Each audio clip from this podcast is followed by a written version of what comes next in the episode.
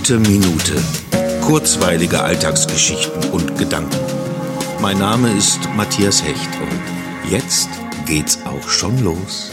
Ein sonntägliches Spaghetti-Eis kann schon mal darüber hinwegtäuschen, dass dieser Tag ansonsten eher durchschnittlich ist. Aber ich will von meinem gehasst geliebten Sonntag nicht zu viel verlangen. Er ist da und er gehört dorthin, wo er ist, zwischen Samstag und Montag. Da soll er auch bleiben und niemals werde ich mehr aus ihm machen, aber auch nicht weniger. Er kann auch überhaupt nichts dafür, was alles so passiert, während er vergeht.